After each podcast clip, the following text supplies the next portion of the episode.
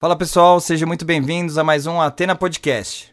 Podcast voltado para a área de negócios, onde nossos convidados são profissionais de mercado, especialistas de diversos segmentos, que vêm aqui contar um pouquinho da sua história e compartilhar suas experiências, dando diversas dicas para você que está aí nos assistindo.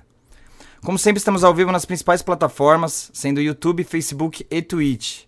Então, por favor, se inscreve aí no canal, dá um like, ativa as notificações e, se possível, compartilha com seus amigos para que eles também conheçam um pouquinho aí do nosso trabalho. Se você for novo aqui no canal, se inscreve aí. É, e também você pode se inscrever no nosso segundo canal, que é o Cortes do Atena Podcast. Lá você vai ver é, é, cortes, né, pedaços dos nossos podcasts anteriores, sendo uma ótima oportunidade para você conhecer aí e ver os outros convidados. Siga também a gente no Instagram, no atena.podcast. E é, tanto o canal de cortes como o nosso Instagram, os links estão todos na descrição, tá?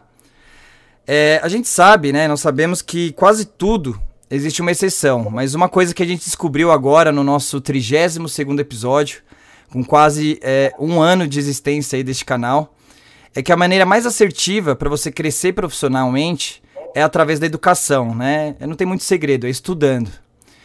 E para falar desse tema super importante, que é educação, vamos falar hoje com dois representantes da Live University, uma das maiores e mais renomadas inovadoras universidades de especialização aqui do Brasil.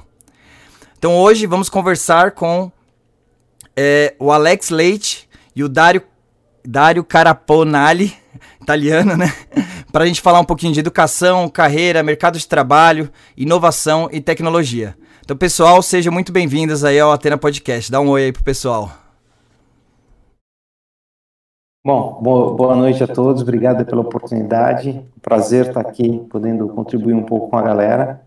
É, estamos à disposição, vamos bater esse papo aqui durante esse tempo.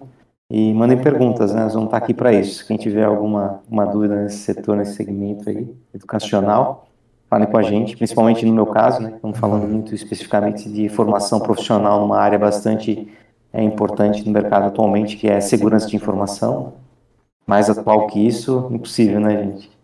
Sem dúvida, Dário. Seja bem-vindo. Obrigado. Boa noite, galera. Prazer, Alex Leite, diretor educacional aqui da Live. Prazer exato estar nesse podcast com vocês. Vamos falar de educação, aprendizagem, como o Dário falou. Vamos falar muito dessa carreira de security, né, galera? É uma carreira que, para o pessoal nessa área, é uma carreira que não para de crescer e cada vez, dada a complexidade do mundo, segurança, tudo que a gente está vendo de dados, é um negócio que cresce muito. Então, acho que falar de educação, aprendizagem e security é sensacional. Tamo junto aí, vamos bater um bolão aí. Legal, pessoal. É, vocês estão né, representando essa é, instituição aí é, muito conhecida, né, super renomada aí, que é a Live University. Mas, né, vocês é, falaram um pouquinho sobre vocês. Eu queria que vocês entrassem um pouco mais a fundo, né? Eu queria falar um pouquinho do currículo de vocês, mas é muito extenso, eu não tive, não consegui decorar. Então eu queria que vocês é, se apresentassem, falassem um pouquinho da carreira profissional de vocês, né, da formação e hoje a, a função que vocês atuam aí na Live University. Então podemos ir lá? É, quem, quem prefere começar? Escolhe aí, tira, tira para o ímpar vou dar um pequeno start só para a gente apresentar legal aqui, que é o legal. na verdade, é, a Light Universe fez uma parceria aqui, né, com o Dário está representando a Strong, que a gente fez uma, entre aspas, como se fosse uma joint venture aqui, brincadeira à parte, é, que a gente juntou a especialidade dele com a nossa especialidade de educação e criamos o MBA Security, tá? É, então, são duas instituições que se fundiram para fazer é, um MBA novo, aplicado toda a especialidade que ele tem, a nossa expertise em educação. Então podemos, obviamente, se apresentar como live, mas eu deixo o Dario começar, o Dario, toda vez eu falo com você, é, deixar o Dario é, começar a falar da experiência dele, depois eu falo de minha, mas vai de, vai de strong, vai tranquilo por aí, Dario. Legal. Bom, é, como já foi apresentado aqui, meu nome é Dario Caraponali, né? Tenho aí origem italiana, mas também romena, né? Meus, meus avós são migrantes, né? Então, temos na nossa história aí a questão da migração para o Brasil. É, eu sou formado em engenharia, né? Fiz engenharia na FEI, formado em engenharia elétrica, fazia na área de computadores, né? Me formei aí há alguns anos atrás. É, minha jornada de, de, de, profissional, ela começou uh, na área de TI, né? Como a maioria dos engenheiros na época dos anos 90, né? Foi um mercado que abriu muita, muita oportunidade. É, eu, eu acabei entrando numa empresa que me permitiu a desenvolver a área de segurança da informação desde o meados dos anos 90. Então, estou bem, uns quase 25 anos na área de segurança de informação. Peguei desde o início essa história né, Nossa. de segurança. Uh, fiz minhas jornadas, uh, me transformei em, em CEO dessa empresa. Depois de um tempo, resolvi empreender e há 17 anos fundei a Strong Security, que é uma empresa que tem aí um braço muito forte na área educacional, né, na formação uh, profissional, de certificação na área de segurança de informação. E a gente viu isso como sendo um, algo importante para o mercado mundial e o brasileiro também é carente de profissionais nessa área, né? Quem milita nessa área, quem contrata pessoas nessa área de segurança é, percebe isso, né? Então a gente, como, como Alex falou, né? A gente acabou nos encontrando aí nesse, nesse, nesse caminho aí e decidimos é, unir forças aí para poder fazer um, não só como nós temos, né? Curso de formação, mas fazer curso, curso de, de certificação, mas fazer um curso uh, de formação profissional, né? que é o MBA de Segurança da Informação. Né? Além da área de, de técnica que eu tenho, eu me formei também em MBA em Marketing, né? também tenho um pouquinho de viés de Marketing, e tem um hobby aí meu que é a psicanálise, né? Eu me formei como psicanalista Olha, e cheguei até uma, uma clínica... No... Isso daqui não estava na pauta aqui da produção, essa, essa daí é, é. novidade para mim, que é legal, que, que psicanálise, que diferente. De segurança para é. marketing para psicanálise, que interessante. Psicanálise, né? E aí nessa, nessa jornada cheguei até ter uma clínica com os amigos, acabou é não tendo mais tempo, o, o, o, mundo empresarial aqui acabou me consumindo, né? Então hoje eu não, não clinico mais. Mas é um hobby meu, tá? É, que eu tenho e depois tem, podemos discutir mais um pouco sobre esses assuntos no dia a dia. Deve te ajudar, Mas é isso, é isso gente... deve te ajudar na Oi? liderança e tal, né? Exato, exato, exato. Pra gente cuidar de pessoas, né? Sim, sim. Então é esse, esse que é o nosso nossa jornada de forma bastante breve. Legal. Alex, está contigo.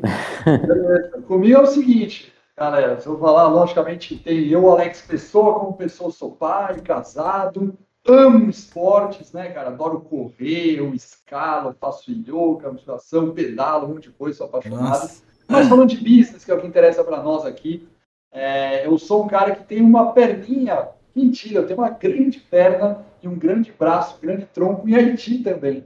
Cara, eu me formei em um negócio que não existe mais como processamento de dados, cara. Sempre isso, é um curso de PD na faculdade. Tá? Isso aí já morreu, né, cara? Já morreu. Mas eu me formei em PD e uma das melhores experiências que eu tive lá no começo de carreira foi trabalhar com bug do milênio, cara. Eu converti código em COBOL, Nossa. em Natro, Adabax, mexi com mainframe, em Rex, um monte Você virou a noite lá na virada do ano do bug? Nada deu errado. Beleza. E, cara, foi super divertido, mexi um monte de coisa, mainframe, de carreira, mas eu sempre fui para uma área muito dev do, do IT, né? É, então, naquela sequência, quando acabou o banco do milênio, a empresa que eu trabalhava era focada nisso. Então, meio que a empresa acabou, né? Mentira, a empresa sobreviveu, mas, cara, acabou. A empresa tinha muito sistema que a gente converteu de banco, né?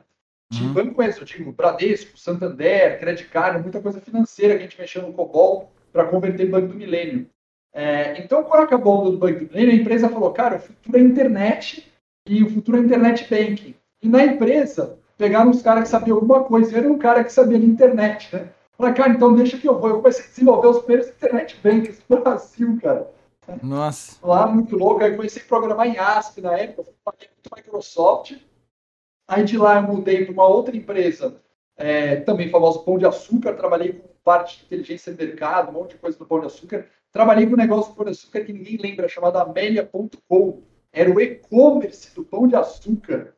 Cara, há 20 anos atrás, quando isso virou e-commerce, não foi para frente, que era muito early adopter, Nossa, né? pioneiro, né?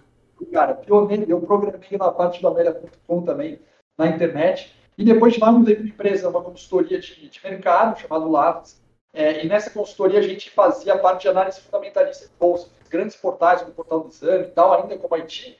E aí, quando eu comecei a fazer muito projeto grande, eu acabei migrando de área, saindo da área do IT, e comecei a virar gerente de projeto, gerente de sistema, fui para área de negócio, virei comercial, e, cara, mudei de carreira, abandonei um pouquinho o TI, fui para área comercial muito forte.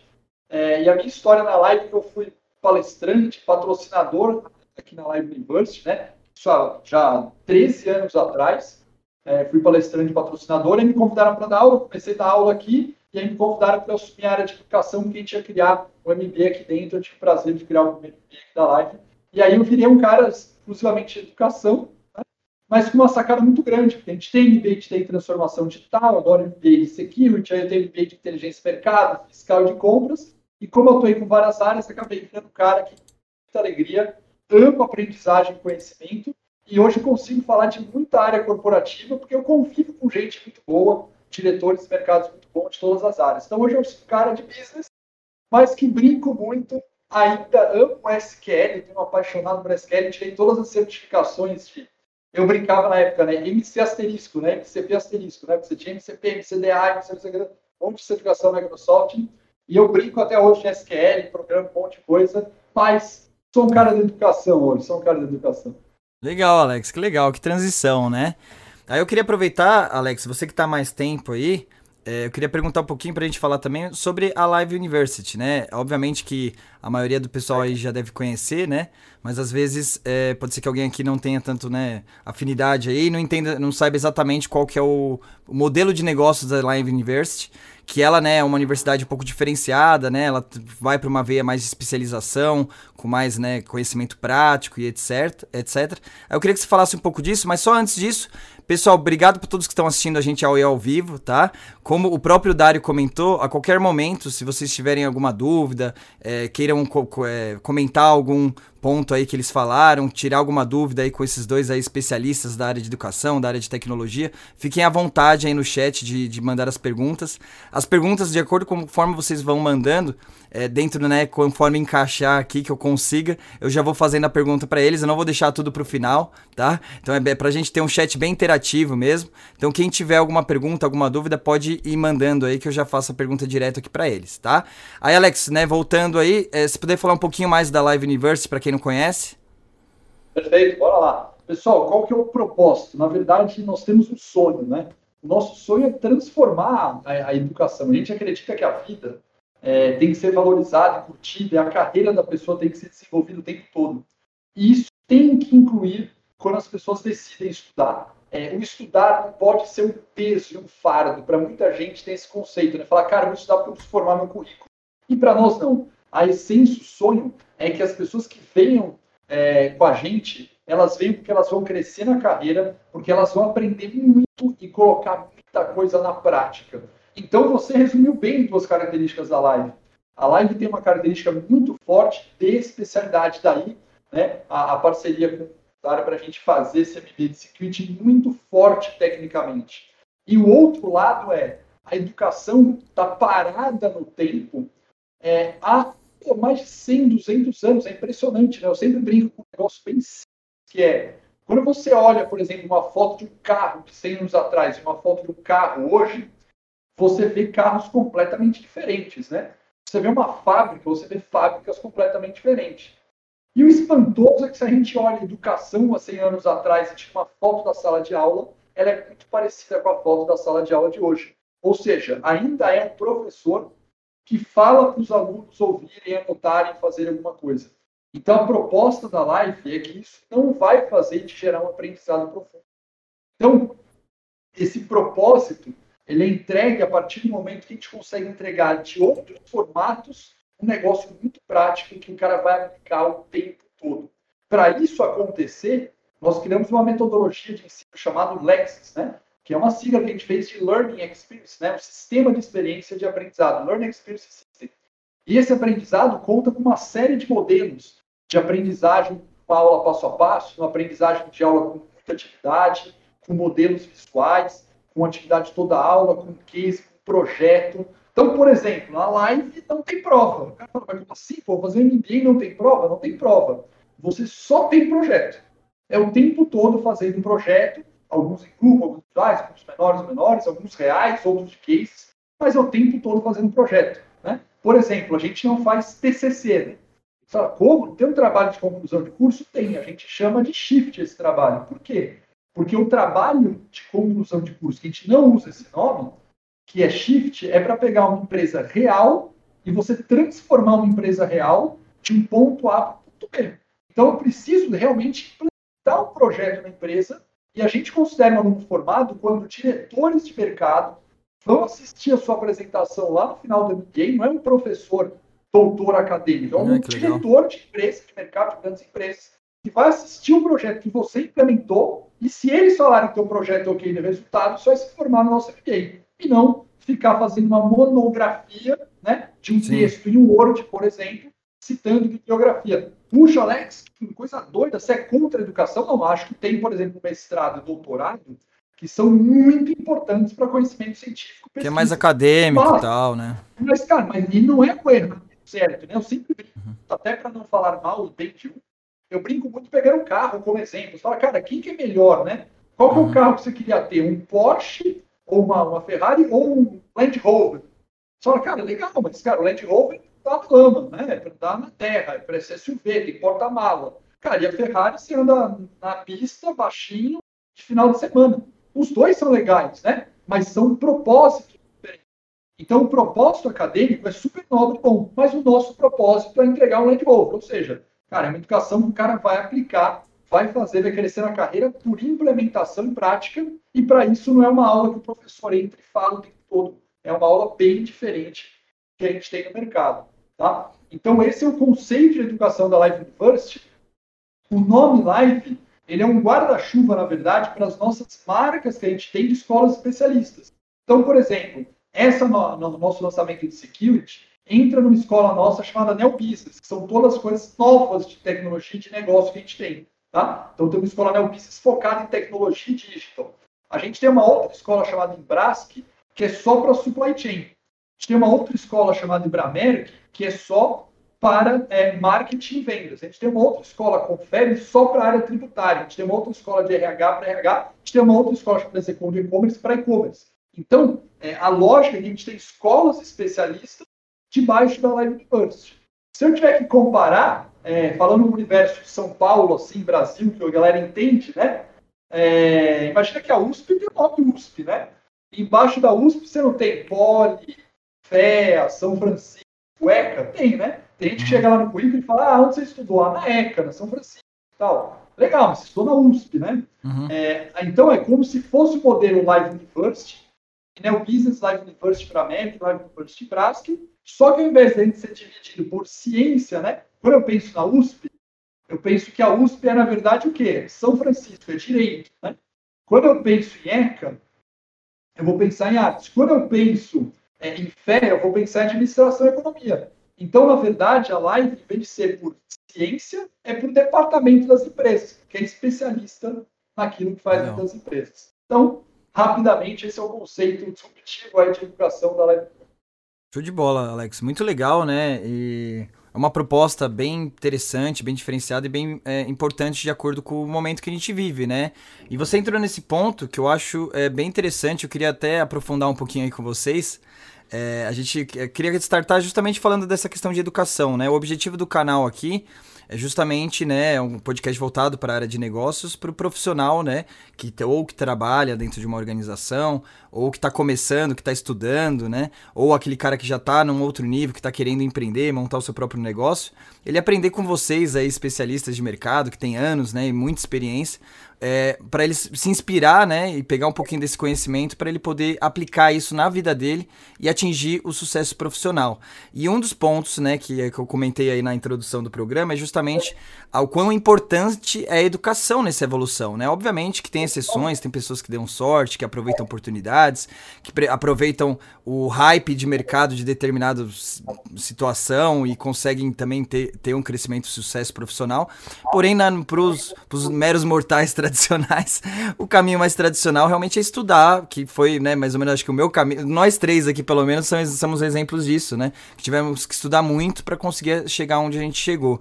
E nesse sentido, é, eu, eu sinto muito isso, eu tive muito desse problema, e né, é, é, algo que impacta aí todos os brasileiros, desse déficit da evolução do, do sistema educa educacional, né? Que é bem em cima do que você falou, né? Que de pô, 30, 50 anos a educação ainda continua igual, com aquelas mesmas provas, né? De decoreba, e a gente percebe, né, cada vez mais, quem está no mercado sabe que isso não é o suficiente para realmente tornar um profissional qualificado. É, a Live University, né, vem, traz essa inovação que, né, tem até, né, provavelmente é, essa inspiração de, de, de, escolas de fora do país, etc., que realmente já está com essa pegada mais dinâmica, mais aplicada, né, mais prática. Porém, é, no, a, no, o pessoal que assiste o nosso canal não necessariamente está nesse estágio, né? O problema é mais complexo, né? O pessoal que está começando é, a carreira e tal, né? Às vezes que também vem de, de, uma, de uma origem mais, mais humilde, é, vai, às vezes, por ensino público ou para as escolas mais tradicionais aí, ele vai, infelizmente, ainda é, ter esse mesmo é, modelo de educação arcaico. É, como é que você acha que, assim, vocês tomam a iniciativa, né, de mostrar isso para o mercado, de mostrar que funciona, mostrar o diferencial, mas o problema é mais amplo que isso, né? Como é que você acha que a gente conseguiria tentar melhorar isso numa sentido mais, né, do, no, do Brasil mesmo? Cara, falando bem tá? Você que vou, trabalha aí, especialista na área de é, educação, né? Eu vou fazer apenas um comentário em cima de um negócio que você falou, puxa, se a gente olhou para fora, tá, no Brasil, é, e não é nada referente à arrogância, tá? De maneira não, nenhuma. A gente não olhou para fora e não olhou para ninguém. Isso não quer dizer que eu sou melhor e sou um criador idéntico. Não sou. Uhum. A gente olha para o aluno, a gente olha para o ser humano muito mais do que olhar para o concorrente, tá? Legal. O nosso drive é o seguinte, cara, como que eu vejo que o ser humano performa? Como que eu vejo que o aluno meu avalia algo? Como a gente pode trazer mais resultado para o aluno, né? Mais ou menos nessa é, linha. Algo foi sensacional. Se eventualmente eu perceber que alguma outra universidade no Brasil não tem um negócio que funciona demais, eu vou trazer para cá sem nenhum problema, tá? Mas o nosso centro é muito mais eu entender como o ser humano aprende o aluno do que eu tentar olhar o que, que funcionou e trazer para nós uma outra universidade, tá? Como uhum. opção, tá? Beleza. Agora, vamos falar um pouco da, da lógica que você falou, Brasil, tá? É, eu, se você falou Brasil, eu tenho uma opinião bem crítica sobre isso, que é o seguinte... tá capau, pode criticar. Vou criticar, né? Vou criticar. É, a gente é, acho que duas coisas muito graves, assim, ou três coisas muito graves no Brasil. Primeira coisa grave, é, falando de políticos, tá bom? É, quando a gente fala de políticos, a gente olha o seguinte: se, por exemplo, vamos pegar, vamos pegar coisas atuais, Bolsonaro, Lula, Dória e qualquer pessoa que a gente queira pegar de exemplo, tá? Uhum. Mesmo se a gente pegar esses caras, por que, que a gente vai tentar impeachment do Bolsonaro? Por que a gente vai brigar com o Dória, tá? Uhum. Ou por que, que eu vou brigar com o meu prefeito? Você já viu alguma manifestação na rua da gente ir para Paulista é, falando, cara, queremos educação, o cara não entregou as escolas, queremos educar. Cara, não tem, né? É, Triste, né? Então é muito Triste. louco, porque é. a gente entra num ciclo. Um dos pontos é mais seguinte, importantes. A educação é que não tem saída, tá? A educação é que gera a economia e gera a melhora na sociedade. Não tem outra saída.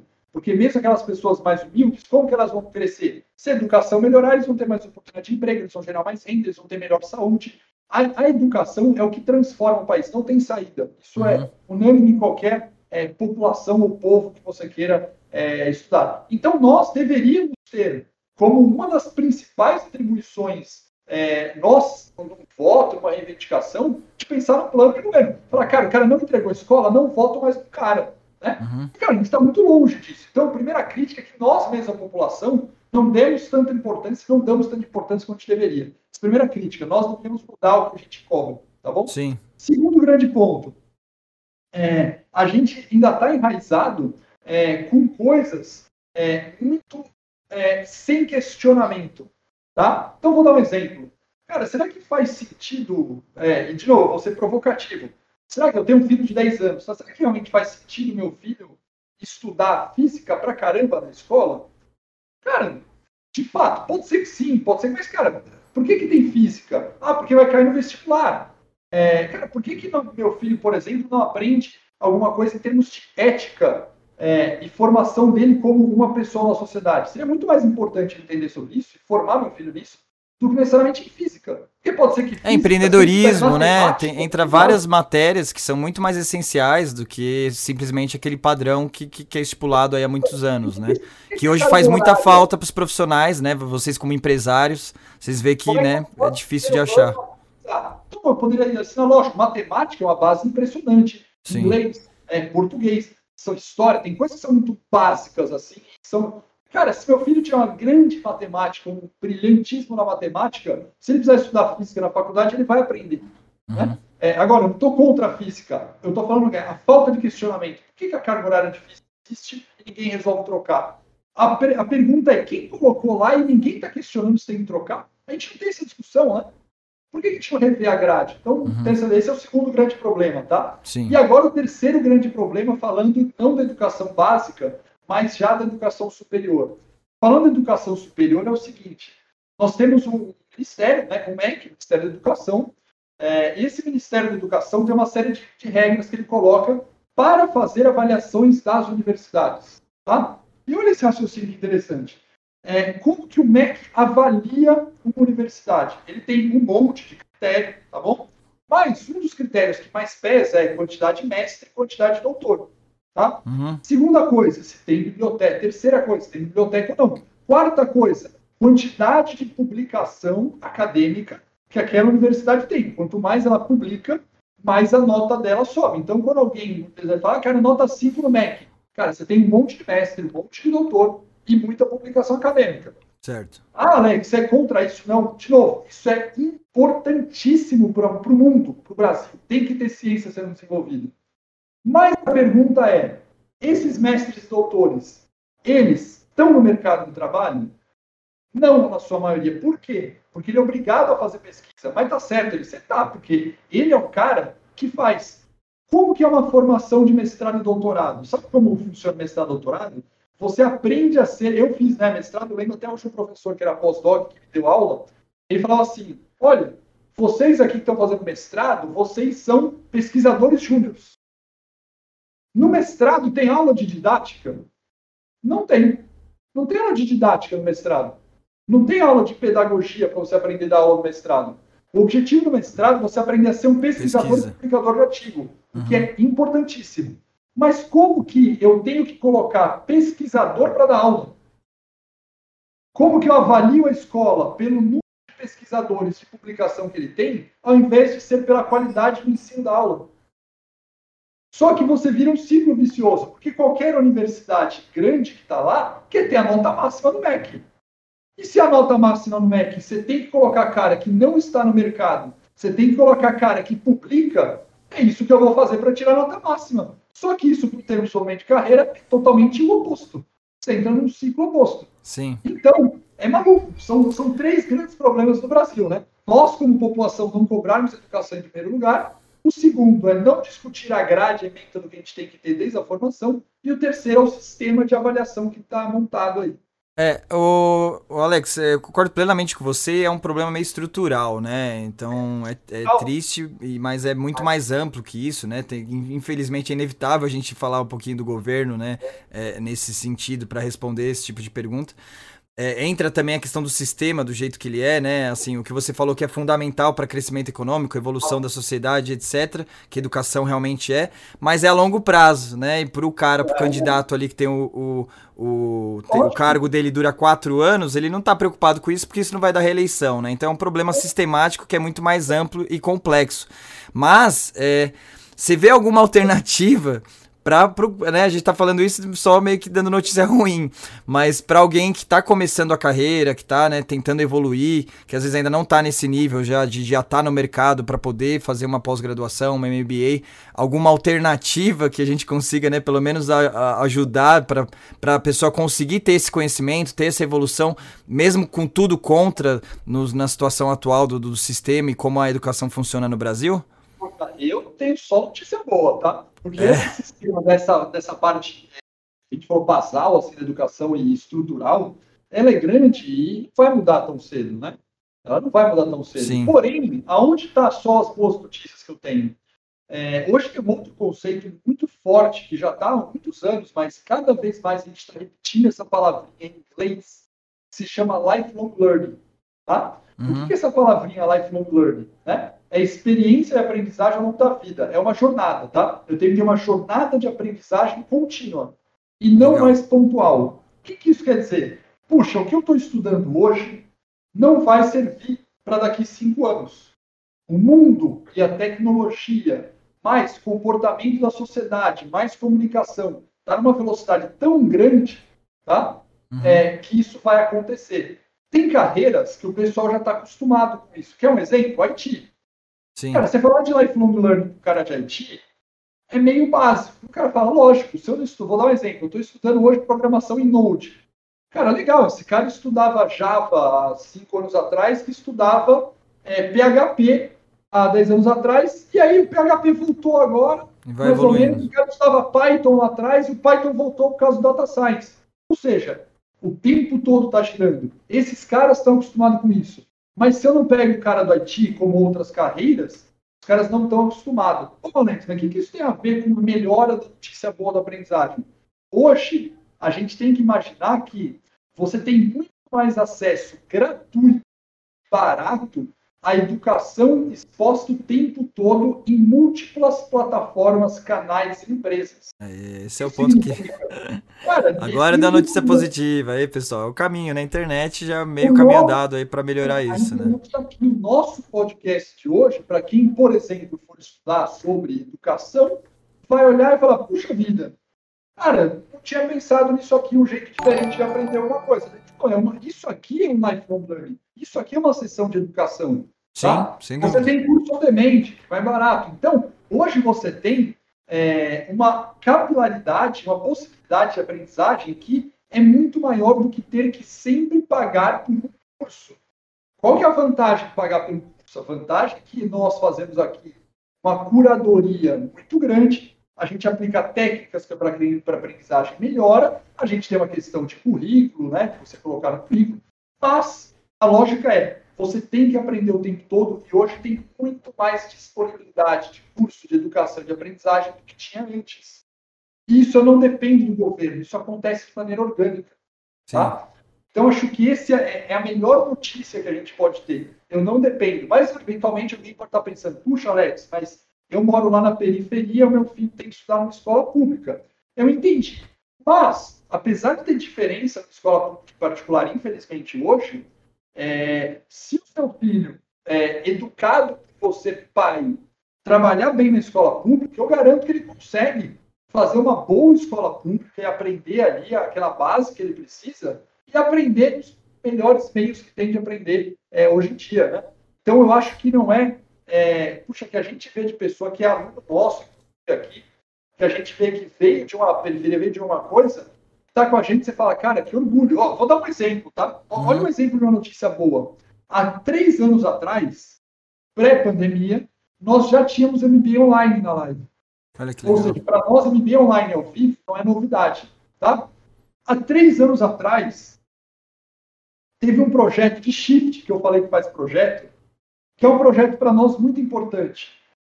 Fizeram um projeto de MBA de supply chain e fizeram um projeto de logística, melhorando a logística de uma comunidade indígena lá no Amazonas. Porque as pessoas que estavam estudando com a gente eram de uma ONG grande que prestava serviço de comunidade, vendia para grandes empresas lá no Amazonas. O cara estudou online com a gente e pegou um curso de ponta de supply chain que há anos atrás seria impossível, porque ela teria que viajar, sair do Amazonas, vir para São Paulo para ter um acesso de um curso de qualidade, fez de lá, implementou um projeto para uma comunidade indígena, de um supply de uma logística primeiro, de primeira instância, servindo, por exemplo, uma natura, né, uma boticária ali com coisas de cosmético. Cara, é impressionante. Então, olha que coisa boa, como é possível um lugar isolado, com menos acesso a partir de uma educação online, você conseguir transformar uma região remota que não conseguia antes. Sim. Então, a gente tem muita coisa boa acontecendo. Não, legal, Alex. É, então, eu acho que é a esperança mesmo, né? E às vezes, né, infelizmente, não é todo mundo que tem condições de ter um, uma, uma educação, às vezes, melhor ou particular e tal. É público, eu fiz escola pública, então eu sei que é limitado, né? Às vezes tem, não, não vou é, generalizar, tem algumas escolas públicas boas, mas tem outras escolas públicas que realmente né, não deixam a desejar. E aí acho que uma alternativa, só que também tem uma questão de acessibilidade, né? É, infelizmente ainda tem uma parcela que ainda não tem nem acessibilidade à internet e tal, né? Mas é tentando cada vez mais, né, aumentando, melhorando a tecnologia, gerando acessibilidade de internet a todos. é, vira uma alternativa, né, para você ir atrás dessas informações e realmente isso é comprovado na internet, você tem muita informação, muito conteúdo que hoje, né, às vezes até substitui a necessidade de você fazer um curso específico. Tem muitos cursos online gratuitos. Eu já fiz vários, inclusive, e até mesmo livros, né? Ler também, o pessoal às vezes esquece, às vezes ajuda pra caramba também, né? Acho que é uma, uma alternativa aí para você que tá assistindo a gente, que tá começando e tal. Mas legal, é... Dário, você queria complementar alguma coisa nesse sentido? Claro, claro. É, seguindo sua pergunta né, sobre como que as pessoas vão vão enfrentar né, esses desafios, tanto o empreendedor como o aluno. Né? Assim, a gente costuma dizer que na, na vida o herói é aquele que faz o melhor com aquilo que tem. Né? Então, a gente, tendo o cenário posto que a gente tem na realidade Brasil e cada país tem as suas realidades, né? Sim. É, hoje, se você pega no Brasil, tem bastante pessoas com muito sucesso, né? E uma das coisas, e outras que não tem tanto assim. Uma das coisas que me levou, por exemplo, falando sobre a psicanálise, que me levou a estudar a psicanálise, eu comecei a dar aula muito novo, né? Eu tinha 19 anos, eu fazia faculdade e comecei a dar aula para pagar as minhas contas, né? Então, uma das perguntas que sempre eu me fiz, né, como aluno ou como professor, é que eu tinha, a gente tem aquele aluno é, que é o primeiro da sala de aula em termos acadêmicos, né, tirando notas sempre as melhores da sala, mas nem sempre eles conseguiram ter sucesso na área profissional, né? Uhum. É, isso é uma coisa que sempre me, me questionei a respeito, né? E aí eu aprendi algumas coisas, né? Que uma, na vida profissional, né, é, ela se assemelha muito a uma corrida de cavalo. É, um cavalo ganha do outro na corrida por conta de um nariz, né? Então, às vezes, um pouquinho mais especializado que alguém está, um pouquinho mais preparado que ele está, já leva uma vantagem competitiva contra um, um, outro numa concorrência de uma vaga, ou às vezes, né, numa concorrência de um projeto. Quem está na área comercial entende isso. Então, é, existe uma disputa, né, que, que, ela, que ela é definida nos detalhes, né? E, e só quem ganha essa, essas corridas são quem está totalmente preparado. E corroborando aí com o que o Alex falou, né, hoje em dia, no mundo moderno, né, a velocidade das coisas, as pessoas têm que aprender a aprender, né? Então, eu, de novo, trazendo um pouco da minha história aqui, eu fiz FEI, né? Eu falo, tudo que eu aprendi na FEI não serve mais nada, ainda na linha que o Alex falou, né? A, a elétrica que eu aprendi na época, eu aprendi, por exemplo, é, válvula, né? É, não existe mais. Mudou muito, né? Então, tudo aquilo que eu aprendi, né? Muitas coisas que eu aprendi hoje eu não uso mais, né? Sim. Mas eu trago uma coisa comigo, né? Que eu aprendi na faculdade, que eu aprendi a aprender. Então eu Putz, me transformei numa é muito pessoa. Legal. É verdade. É, eu me aprendi. Eu, eu, me tra... é, eu me transformei numa pessoa autodidata, né? E, e, e, tenho isso comigo, né? Que, que é, no mundo terá espaço aquele que tem é, um nariz de vantagem sobre a sua concorrência, né? Ou seu, os seus, seus concorrentes. E esse nariz de vantagem está no preparo, né? No preparo, no capricho, naquilo tudo que você faz, né? E aí a gente entra numa outra esfera, que é o que também corroborando com o que a Alex colocou sobre as, as matérias que as escolas têm hoje, né? É, o, o, o, processo conteudista, né, em excesso, faz com que a pessoa tenha aí, falando a linguagem de RH, né, o famoso hard skill, mas esquece que no mundo, no mundo corporativo a gente tem que ter o soft skill, então as pessoas não têm inteligência emocional, né? Uhum. E uma das coisas que mais pega no mundo corporativo é um negócio chamado atitude. As pessoas ganham ou perdem coisas pelas suas atitudes, seja no mundo profissional ou pessoal. Você perde uma namorada, você perde um namorado, você perde um amigo, você perde oportunidades. Porque você não teve inteligência emocional e você não teve atitude correta frente àquela situação.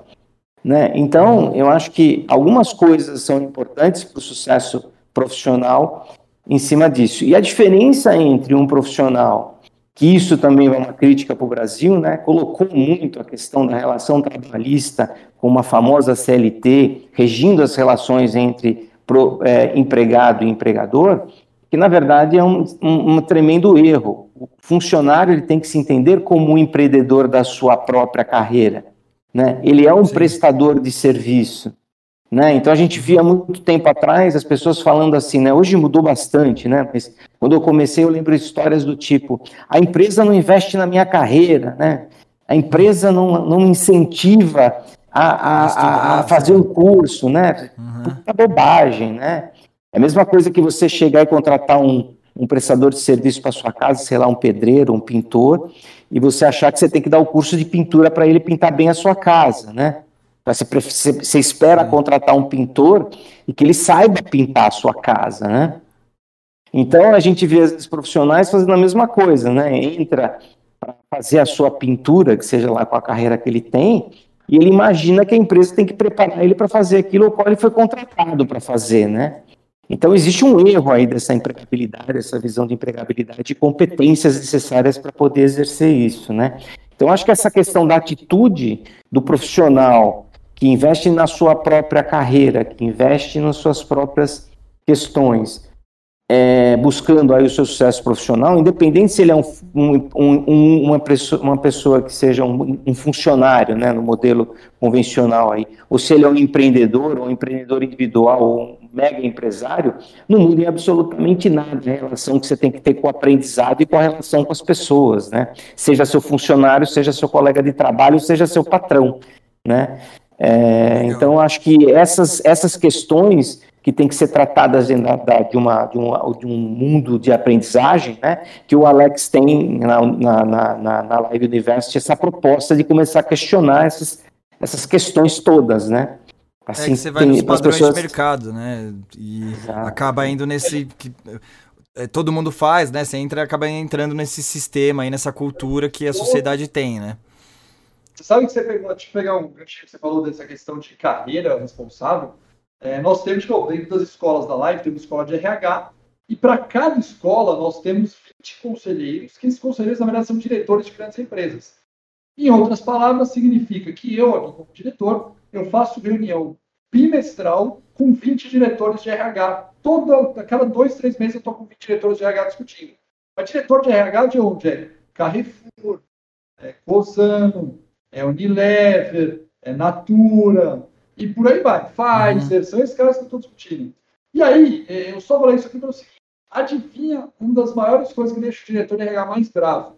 É quando ele fala, cara, falar com uma pessoa hoje, não sei o quê, e ela falou que eu não estou investindo na carreira dela. Cara, os caras de RH, concordando com você, não, os caras estão doidos da vida, porque fala, quando que as pessoas vão entender que não é a empresa e o RH que tem que cuidar do seu desenvolvimento. Você cuida do seu desenvolvimento. Eu suporto, eu ajudo. Eu... É ótimo, uhum. mas a carreira é da pessoa. Essa lógica de mudança de carreira é da pessoa. Com essa jornada de aprendizagem, como o Lari falou, aprender a aprender é o que é o que vai fazer a diferença hoje. Não tem outra saída. Ou cai a ficha das pessoas para isso, ou adianta. Tem que Sim, sair. Sem dúvida. Não, eu concordo. E é, isso eu aprendi muito na prática, né? E assim, né? Não só. É, a gente não precisa só cometer os erros só a gente para a gente aprender. A gente pode olhar também né, para as pessoas que estão ao nosso redor, tanto os, uh, os, uh, os acertos quanto os erros, para a gente aprender também. E uma coisa que eu, que, eu, que eu aprendi na prática e eu vi muito ao meu redor, entre amigos, famílias e pessoas que trabalharam comigo, é justamente essa questão de é, o melhor investimento que você pode fazer de todos, né, que vai, ter uma, vai te dar um maior retorno financeiro, inclusive, é o investimento em si próprio em educação, né? E assim, mesmo às vezes você vem de uma condição mais humilde e tal, não, não, não, consegue fazer às vezes uma, um curso mais, mais profissional e etc., mais renomado, é, o investimento não é só dinheiro, né? O investimento também é tempo. E só se você segurar, pegar aquele período do, do, seu dia, todo dia, de pesquisar na internet, de procurar cursos gratuitos, ou de conversar com, com outros profissionais, ou de ver o YouTube, canais de negócio, para você aprender, pode ter certeza que vai ser o melhor investimento que vai te dar trazer o maior retorno, mais do que Bitcoin, mais do que, sei lá, qualquer outro tipo de é CDB ou qualquer outro tipo de investimento, né? Mas assim, é. tudo que a gente está falando aqui, pessoal, eu acho que entra também dentro de um tema que eu queria abordar com vocês. Eu vou entrar na parte de tecnologia e segurança que sem dúvida vou aproveitar a oportunidade do Dário estar tá na, na, na, na cal aqui com a gente no podcast, porque ele é um especialista em segurança aí, que eu conheço de muitos anos aí, então quero muito entrar nesse assunto com ele. Mas antes de entrar nesse assunto, eu vou falar num, num tema que é meio correlacionado também com tecnologia, que tem a ver com tudo isso que a gente está falando, que é o que é um, né, um ponto que a Live University destaca muito, né, até na, no, no, seu próprio discurso e tal, que é a questão da inovação, né? Então, todos esses novos pensamentos que a gente está falando, de ser disruptível, né, de, de, realmente quebrar esses paradigmas, está totalmente também atrelado à inovação. E eu sei que a Live University valoriza muito essa questão de inovação. Só que inovação, né, eu acho que esse termo às vezes se confunde, né, por, por ele ser uma palavra muito genérica eu acho que muita gente interpreta errado, fica meio vago. Aí eu queria pegar na interpretação de vocês, na interpretação da Live University, né, principalmente na interpretação do mercado profissional, o que, que seria inovação para vocês, tanto na perspectiva profissional, você na sua carreira, como também para as empresas, para o empreendedor? Esse é um tema que eu, particularmente, sou apaixonado. É, eu imagino, por isso que eu já te dei trela aí para você. Aproveita. Pois nós estamos fazendo um módulo é, de pós-graduação de inovação agora. Olha que tá legal. gravado aqui no estúdio que eu estou aqui, a gente está gravando. É, e vamos falar sobre inovação. Na verdade, primeira coisa, primeira reflexão acho que individual de cada um. Eu, quando era mais novo, é, vou falar por meus, meus 20 anos, 18, 19, 20 anos, eu me achava uma pessoa não inovadora e não criativa. Tá? Uhum. Por que, que eu me achava uma pessoa não inovadora e não criativa? Porque eu nunca fui um cara com uma veia de arte muito forte artística, ou seja, cara, eu desenho bizonha, na verdade nem sei desenhar, eu sou bizonho, não sei você desenhar, nunca fui um cara que fala, cara, vamos criar um, cara, um texto de um roteiro para gravar uma peça de teatro, fazer um roteiro de filme, uhum. e, e, eu nunca tive esse talento, sabe? Eu sempre fui um cara que, sei lá, futebol, que amo esporte, que eu jogava na zaga, cara, fui um bom zagueiro, tipo, né, sou alto, então, mas, cara, eu não um cara talentoso nem que driblava. Então aquilo entrou na minha cabeça de uma maneira, ele fala, cara, eu não sou criativo e inovador. Até eu perceber o seguinte, cara, isso não tem nada a ver com arte, isso não tem nada a ver com você ser um cara mais habilidoso. Na verdade, quando você fala de criatividade e inovação, é você conseguir, primeiro criatividade, vou falar para depois chegar em inovação, você ter ideias Legal. na criatividade, em que você possa pegar essas ideias, sejam novas em qualquer área que você trabalhe, inclusive nas mais matemáticas possíveis. Então, eu posso ser um cara de IT programador, que eu sou um cara de exatos, que programa byte, e ser um cara super criativo, porque eu vou criar funções e funcionalidades para uma plataforma de um aplicativo completamente disruptivo e inovador. Então, é, não confunda você ser de humanas ou de exatas. Primeira coisa, Sim. criatividade são fazer coisas novas. Aonde entra inovação para mim na sequência? A inovação entra, e aí eu vou ser bem técnico aqui em duas coisas, quando a gente está falando muito de business agora, tá? eu vou tirar a vida pessoal, vou falar só de negócio agora, para eu fechar um pouco Por favor. esse escopo do filtro. Legal. Falando de business, primeiro que a gente tem um negócio clássico de tipo de inovação, que é ter uma inovação incremental e uma inovação disruptiva. Vou usar os dois. Tem um monte, mas eu vou simplificar em dois para não ficar horas dando aula aqui. O que é incremental? Eu, por exemplo, vou ter um produto, tá? Vou dar um exemplo atual, tá? A Apple está lançando o iPhone 13, certo? Legal, ela está fazendo uma inovação incremental. Por quê? Porque, na verdade, ela está melhorando a câmera, melhorando alguns processamentos de alguma coisa, melhorando a capacidade. Legal, está fazendo uma coisa incremental, ela não está lançando um novo produto. Quando a Apple lançou né, o iPhone, lá atrás, foi inovação disruptiva. Aquele tipo de produto mercado não existia. Então, tem inovação incremental, melhoria contínua em cima de algo existente. Disruptivo, eu estou atuando no novo mercado, um novo produto que não existia. Beleza? Só que que interessante, quando eu faço pesquisa de inovação em palestra que eu dou, eu pesquiso, jogo 10 tipos de lugares que eu posso inovar. E pergunto, galera, onde vocês inovam na sua empresa? E o meu exemplo foi o iPhone. Adivinha o que vem de resposta? 60% a 70% responde que inovação está ligada a um produto. Não, não, falando de business, tá? A não, legal. Putz, isso é uma informação muito legal, realmente. Já vai automático né, associar produto, né? 30% responde no produto. Alguns caras respondem alguma coisa ligada ao quê? A processo. O que é ótimo, porque processo é sim um tipo de inovação uhum. gigantesco. Então, é, então, muita gente já conseguiu cair a ficha, mas a diferença entre processo e produto é grande. Na verdade, eu posso melhorar um processo, isso é uma inovação. E eu posso criar um processo completamente novo do zero. Cara, Alex, como eu faço isso? Eu vou juntar uma inovação que está vivendo. Antigamente, eu poderia pegar o meu processo, desenhar meu processo inteirinho e tentar melhorar para ele ficar mais enxuto.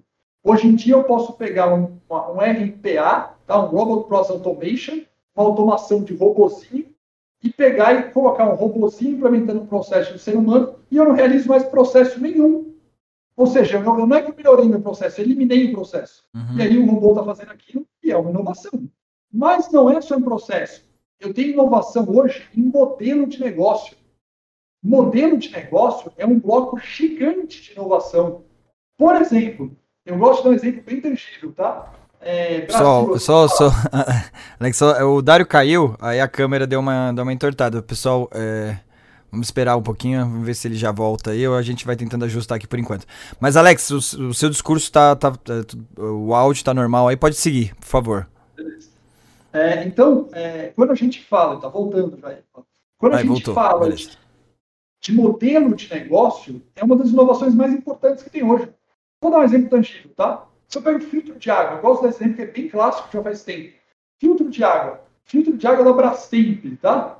Cara, pensa no filtro de água da Brastemp. Não tinha filtro de água Europa anos? Cara, será que o filtro da Brastemp na água é melhor do que o filtro Europa? Qual que é a sacada? Por que a Brastemp conseguiu crescer absurdamente? Porque ela vendeu o serviço de aluguel de filtro. Ela não vendeu o aparelho. Sim. Veja, a inovação não está porque o filtro da Brastemp é melhor que o filtro da Europa. A inovação está no modelo de negócio que a Brastemp criou, de fazer aluguel ao invés de fazer a venda. Então, também não é no produto e também não é no processo. E nisso aí, a gente tem 10 tipos de inovação. Eu tenho inovação de marca, eu tenho inovação de canal, inovação de comercialização, inovação de uma série de coisas que são criar coisas novas, incrementais ou disruptivas. É, não, e o legal esse é que é um, esse seu exemplo. É esse seu exemplo mescla os dois, né? Eu acho legal você explicar essa teoria aí, que foi exatamente o que eu pedi para você, né? Te tirar um pouco da palavra inovação, aquela questão genérica, e de, de forma prática, né? No, no mercado, no trabalho, na empresa, como você pode aplicar. E é exatamente isso que você falou. E até esse exemplo que você falou da, da Brastemp, ele acaba sendo os dois, né? Ele é, acaba sendo disruptível para filtro de, de, de, água, que é a primeira vez que, foram, que foi feito isso, mas é incremental porque eles não, não tiraram do nada, eles pegaram, fizeram fizeram benchmark, né? Pegaram de outros negócios que já faziam isso, incrementaram isso no negócio deles e pro mercado deles foi disruptível. Então é um exemplo ótimo aí, né, pra galera se inspirar. Sim. Então, eu preciso ter só do produto, eu posso ter, eu falei do processo. Então, é, tem que pensar, cara, no, no, seu dia a dia, o que você pode inovar e criar em termos de processo não está escrito.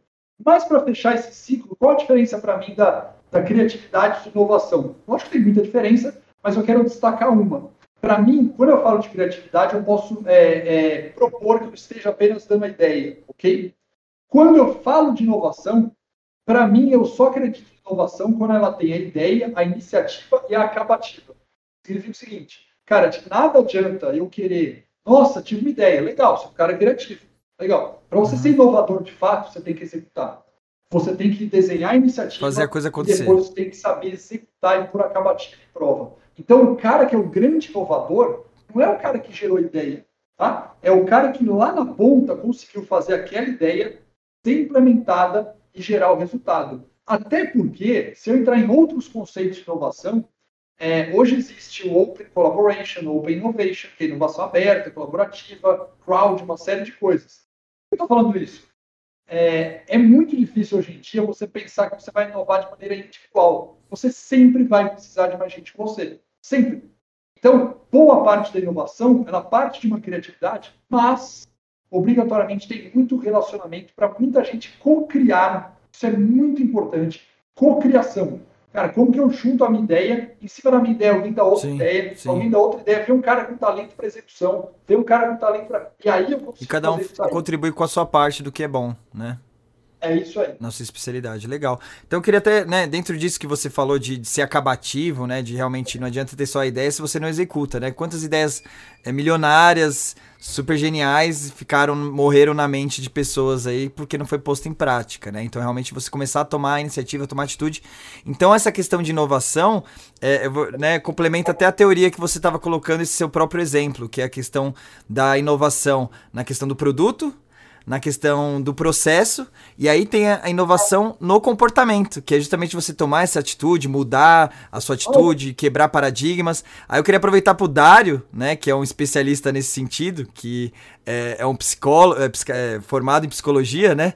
Aí, Dário, na questão do comportamento, o que, que você complementa aí nessa, nesse requisito inovação? Dá para você, no seu comportamento, ser inovador também? Ixi, acho que o Dário, acho que o Dário caiu de novo. ele tinha voltado, eu falei, vou jogar a pergunta para ele. Aí então continua aí, Alex, por favor. Acho que você pode complementar aí também no lugar dele. Tá Mas responder a dele, a, a lógica dele em termos de comportamento, né? É, que é uma coisa impressionante, é que a gente precisa ter esse estilo. Né? Primeira coisa, a gente precisa acreditar muito que a gente é capaz. Lembra que eu comecei toda a minha explicação falando que eu não era um cara é, criativo, inovador, não trabalhava com artes, Sim. você não tem ideia de quantas pessoas é, criam essa crença própria, sabe como a gente chama isso no canal? Chama de crença limitante. Tá? Sim. É, o que é uma crença limitante? É você mesmo é, ter uma certeza que você não consegue fazer aquilo, você é limitado para fazer aquilo. A uhum. crença limitante tira é, a pessoa de ser uma pessoa inovadora e, propos e propositora de novas soluções. Então, primeira coisa, acreditem, porque todos nós temos completa capacidade de ser. Basta primeiro a gente acreditar. Basta, segunda coisa, a gente pensar o seguinte: eu posso não criar o iPhone, mas eu posso inovar na melhoria de um processo, de uma atividade que eu faço hoje na minha área.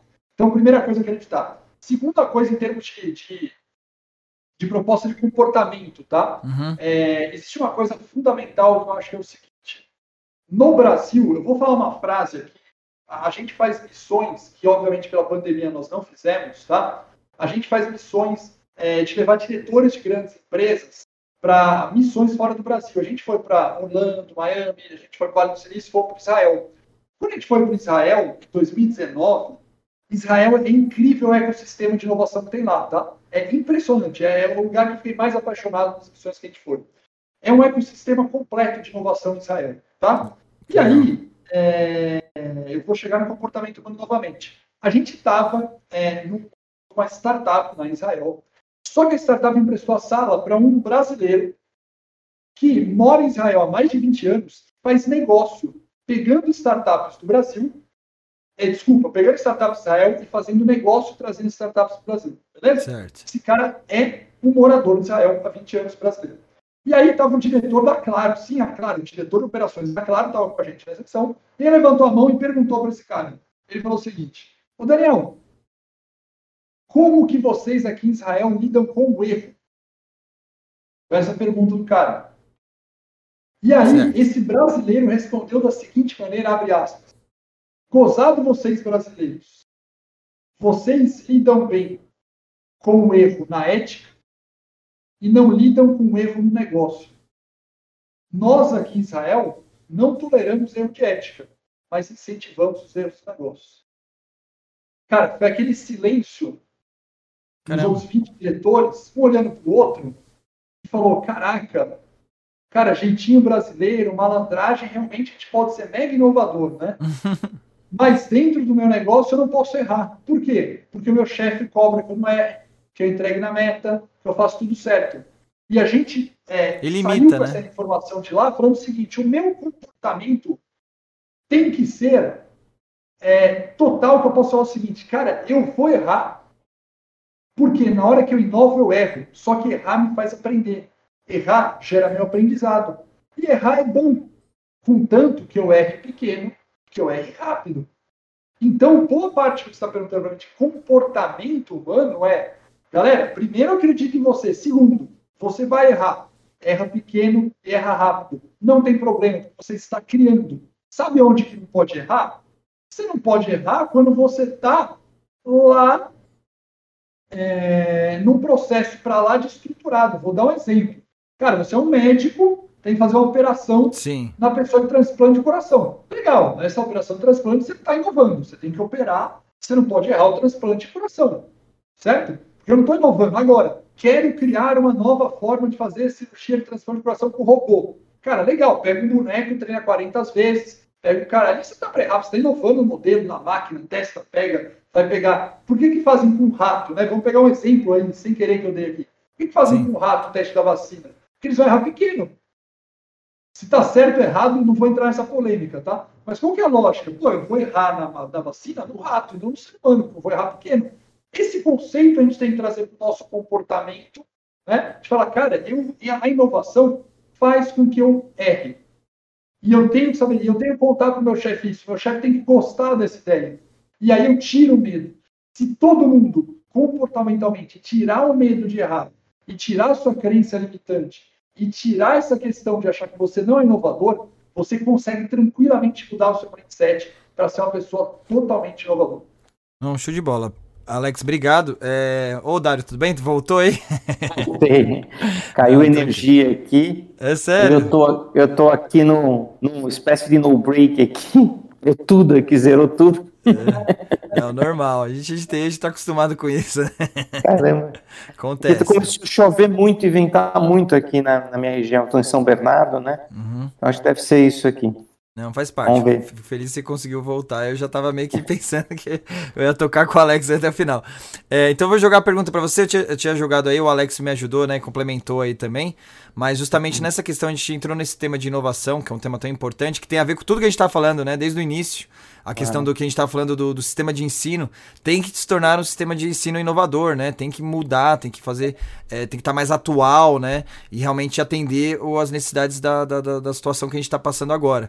E isso serve para tudo, né? E aí o Alex explicou muito bem os tipos de inovação e onde dentro de uma organização, numa empresa, né, como profissional, é importante você se preocupar com inovação. O pessoal pensa muito na questão do produto, mas tem tanto produto, tem o processo né, os processos da empresa, mas eu acho que tem um outro fator essencial que o Alex contribuiu muito já, é a questão da inovação no comportamento, né? Você começar a agir de forma melhor, tentar né, é, agir de uma forma que vai, vai, vai, favorecer o seu crescimento, né? E não seguindo padrões, paradigmas ou porque o seu chefe fala que você tem que fazer, que às vezes vai te atrasar o, o, seu crescimento profissional. Até esse pensamento de você começar a valorizar e investir na sua própria, no seu próprio crescimento, na sua própria educação, na sua própria carreira. E é, eu queria aproveitar que você complementasse isso com a sua experiência como psicólogo, inclusive, né? Que entra na parte de comportamento, comportamento inova inovador. Eu queria que você passasse tanto na sua experiência como empreendedor, como é, profissional, como também como psicólogo, a importância de você pensar de forma inovadora para melhorar o seu comportamento e atingir o, o sucesso profissional. Corrigir, é psicanalista. Ai, desculpa, desculpa, psicanalista. É bem parecido, mas depois a gente pode depois fazer outro podcast para falar disso. Tá bom. É, assim, a inovação, eu acho que é o maior, maior exemplo de inovação que a gente pode ter nos últimos tempos foi exatamente a, home office, né? Uhum. É, foi uma nova forma que nós somos obrigados a inovar, né? Então as empresas tiveram que se adaptar a nova, novas realidades. Legal. E essa questão do home office é alguma coisa que as empresas se negavam a ir, porque achavam que as pessoas não estavam preparadas, né? Para poder trabalhar ou serem donas das suas atividades, conseguirem gerir o seu próprio tempo, né? A gente acha que aquela questão da, da, da, da empresa com um prédio, né? Aquela uhum. empresa estruturada num prédio, tá todo mundo Padrão, dentro, né? aquela, é, aquela visão muito patriarcal do, do, do chefe, essa, essas coisas todas são realmente modelos disruptivos, né? Que a gente tem, tem que olhar dessa forma, né? Então, acho que isso é o maior exemplo de inovação para as pessoas. Tanto as empresas tiveram que inovar os seus processos, como as pessoas tiveram que inovar a forma de trabalhar, a forma de se comunicar, a forma de, de medir o trabalho das pessoas, né? A gestão, a gestão teve que ser modernizada, né? Então, tudo isso uh, fez com que a gente tivesse que passar por uma mudança uh, muito grande com, com, respeito à inovação. Então, acho que esse desafio, né, a gente pode usar para outras coisas da nossa vida que talvez precise de uma inovação e, e, a gente está preso né, a padrões antigos, né, a coisas que a gente aprendeu e não sabe nem por que a gente faz as coisas porque faz daquele jeito, porque realmente está no famoso inconsciente coletivo, falando de Freud um pouco, né? É. Isso que eu esperava, é isso, mas totalmente real, né? É verdade. Né? Então está no inconsciente coletivo, né? Então acho que a gente parar para pensar e questionar se aquilo que a gente faz faz sentido, é, e se não tem uma nova forma, outra forma de fazer aquilo que a gente faz para ser mais eficiente. Eu dou, o Alex colocou do automóvel, né, que ele mudou é, do ponto de vista é, ao longo dos tempos, mas eu acho que é um ponto que precisa ser inovado, que ele é um carro puxado ao motor a combustão, né? A, a, a, desde a sua origem com quatro rodas, né? E ainda chamam que tem tantos cavalos, né? a forma de medida ainda é a mesma, né? Então, eu acho que. E é um, é um, é um quesito que você gasta muito mais energia para levar o transporte do que a pessoa que está dentro, né? Sim. Então, assim, o, você ocupa um puto espaço no trânsito, né? Gastando um monte de combustível, e tudo isso serve para transformar ou em calor ou para mover o meio de transporte. Coisa mais ineficiente que isso não existe, né?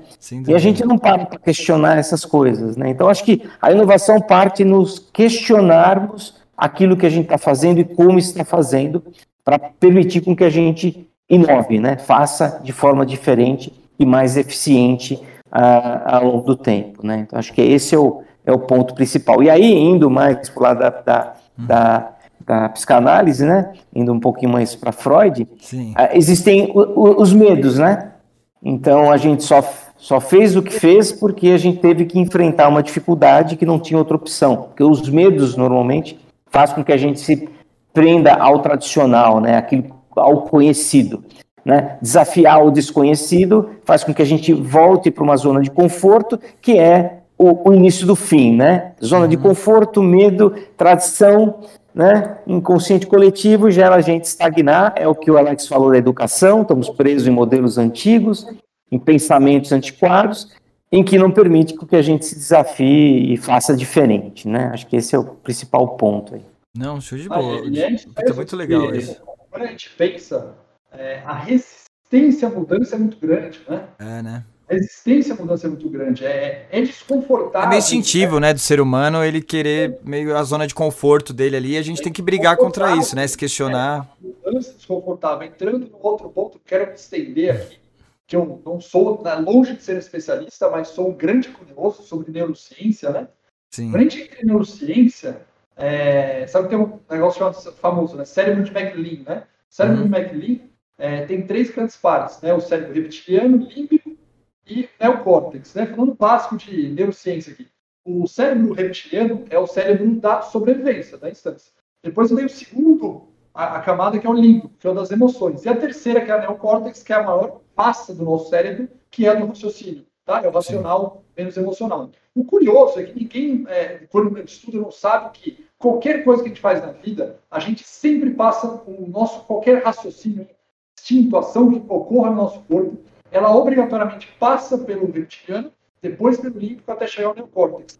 Acontece que o cara da sobrevivência, que é o reptiliano, que é o primeiro nível do nosso cérebro, qualquer impulso que a gente tenha, ele quer fazer o que com sobrevivência? Ele quer guardar energia. Porque o intuito do reptiliano é falar o seguinte, cara, guarde energia, não gaste à toa. O límbico é, se te dá prazer, fica por aqui.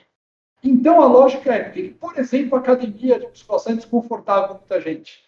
Cara, teu, o teu cérebro, no primeiro momento, vai falar, cara, não gasta energia. No segundo momento, vai falar, cara, come chocolate, uma delícia. E não é legal, porque o raciocínio te diria, faz academia e não come chocolate. Mas isso é muito difícil. Porque o prazer de não fazer e a economia de energia do próprio cérebro nosso responde. Então você imagina que para eu romper essa parte do cérebro, de fazer mudança, lá no racional falar, cara, eu preciso que inovar é importante para minha carreira. Cara, isso tem muita força, preciso romper duas camadas do meu cérebro para chegar na última e falar, cara, racionalmente eu preciso criar uma coisa nova. E vai doer, vai me gastar energia, vai ser desconfortável, mas isso vai me fazer melhor, vai fazer minha empresa melhor, vai fazer a carreira. Então, se não tiver o desconforto, você não consegue inovar. Não tem jeito. Né? Aliás, eu estava vendo outro podcast incrível que eu vi, do cara que nem veio dos Estados Unidos tal, falando o seguinte: as pessoas que mais sentiram dor, mas não dor física necessariamente, tá? Dor, que mais teve dor e levantou, performam melhor no negócio do que as pessoas que nunca sentiram dor. De onde que vem essa lógica, né? Talvez o, é, o Dário explique para a gente, mas a lógica para mim é muito simples, né? Uhum. A pessoa que sente dor, ela se acostuma a, a, ter um negócio que dói, mas ela vem a recompensa. Dói, vem a recompensa. Ela se acostuma com esse ciclo e tira a parte boa disso. De Quem não está disposto a aprender a dor, você já está no ciclo estagnação e mudança. E aí é muito difícil. Né? Legal, não, show de bola. E aí, né, assim, para as empresas é importante citar que é, é você incentivar isso, né? Porque é tão difícil para cada ser humano e é, é o papel da empresa mesmo, da organização, de incentivar isso, de criar uma cultura de inovação, né? Para cada vez mais extrair isso dos colaboradores, incentivar eles a fazer e eles, eles olhando para o lado, vendo o pessoal, os outros colaboradores fazendo, essa energia positiva de inovação que é, realmente a cultura da empresa pode é, influenciar, vai realmente facilitar para cada um individualmente conseguir evoluir nesse sentido. Mas eu queria aproveitar que o Dário comentou nesse assunto. É, para a gente entrar nesse ponto que, está tendo um impacto gigantesco, está tendo impacto no mercado, está tendo impacto na, na, na área educação, está tendo impacto em questão de desemprego e etc que é entre os dois fatores, né? Entre a questão da, do que você comentou do home office, né? Por causa da pandemia em si, que né, tá, impactou muito o mercado. Uh, impactou o home office, é, é, impactou também a área de educação, de você ter que é, estudar os cursos EAD que vocês estão fazendo aí da Live University. E isso impactou muito a área de segurança da informação também, né? Que a partir do momento que você libera esses sistemas para conseguir acessar remoto para EAD, ou libera esses, esses sistemas para é, o colaborador poder trabalhar remotamente, né? Então teve que ter uma inovação também das empresas para se adaptar a esse novo sistema e impactou diretamente a área de segurança da informação, né? Porque é diferente, né? Você armazenar as informações internas, onde o cara só acessa quando ele vai lá no escritório, tá tudo dentro de um servidor ali trancado, as sete chaves, e agora com nuvem, né? Globalizado, com sistemas web, onde você pode acessar de qualquer lugar, isso gerou um desafio gigantesco para a área de segurança da informação que ao mesmo tempo gerou oportunidade. Até uma dica importante, né, que a gente até comentou aqui num podcast anterior com o pessoal do Senac que participou aqui com a gente, né, no, episódio anterior. Até para quem tiver curiosidade pode assistir, é, é, procura lá no nosso canal, que vai ter esse podcast anterior que foi bem legal também. Mas isso surgiu é, uma oportunidade de, de mercado muito grande para novos profissionais, né? A gente tem uma dificuldade muito grande de encontrar profissionais é, capacitados na área de tecnologia. E aí vem a Live University, justamente, né, que é a parceria que vocês dois fizeram aí, no sentido de criar novos cursos de MBA voltado para a segurança da informação. Aí, Dário, eu queria que você comentasse um pouco como é que foi essa parceria com a Live University da Strong Security, que vocês, né, já faziam esses cursos de MBA já há muito tempo. Agora em parceria com a Live University está tendo uma força muito maior. E se você falasse um pouquinho no, no, no cenário geral, né, de segurança da informação no mercado atual nesse é, nessa situação é, durante e pós-pandemia? Legal. Bom, é, o desafio para todas as áreas em geral, né, das, das corporações foi, é, como a gente falou, se inovar, né, para poder ter as empresas, as, as, pessoas trabalhando em casa. Então, foi demandado aí alguns, foram ter, foram tiveram alguns desafios, empresas que estavam muito presas aos modelos tradicionais, o prédio, né, com as coisas tudo dentro, é tudo uhum. meu, meu, meu, né, a informação está aqui na minha mão, enfim, essas empresas sofreram muito mais, né, Empresas que já estavam mais ino se inovando nessa questão da transformação digital tiveram menos problemas, né? Então teve empresas que precisou ficar sem telefone durante meses, né? Porque estavam lá aquele modelo PABX dentro, fechado, telefone fio, né? Sim. Não estavam no modelo já, já de expansão com VoIP, né? Enfim. Uhum. É, e a segurança da informação entrou junto nisso, porque a informação que estava presa né, dentro do computador, preso no prédio, que a pessoa ao sair de casa deixava o computador, as informações dentro do prédio, com guarda na portaria tomando conta, isso já não existiu mais. Você precisou dar o computador na mão da pessoa para levar para casa dela, que sabe Deus lá onde ela mora e qual é a chave da casa a chave que fecha aquela casa onde está onde tá aquele computador, né? Quem é o vizinho que mora ao lado, o vizinho que mora acima, que mora... Que mora junto né? com a pessoa, né? Às vezes mora Isso, com os parentes lá. É, então, então você criou uma nova realidade, né? Onde as empresas, tinham muitas empresas que não se preocupavam já muito com a informação mesmo dentro da empresa. Quando foi para fora, começou-se os desafios uh, diversos, né? Então, o primeiro desafio foi fazer a pessoa trabalhar. O segundo desafio foi garantir com que a informação e, e tudo aquilo com que ele trabalhasse não fosse cair em mãos de, de pessoas uh, uh, que, que, teriam boa índole para poder tratar com aquilo, né? Então, as empresas tiveram que repensar os seus modelos, né? Para começar a transformar cada indivíduo um ponto de segurança, né? Que a gente costuma chamar do endpoint, aí, né? Então tiveram que se modelizar para criar novos modelos operacionais e novos modelos para poder é, trabalhar com segurança. É, com relação ao curso, né, a gente é, tem já ao longo dos, dos, nossos 17 anos de vida, a gente é, faz cursos de preparação para certificações, mas são cursos de 40 horas, né, mais ou menos, que, que faz com que a pessoa faça um curso e depois faça uma prova de certificação para poder provar as competências né, em áreas específicas. Né? Então, tem cursos desde introdutórios, área de segurança da informação, até cursos para gestores da área. Né?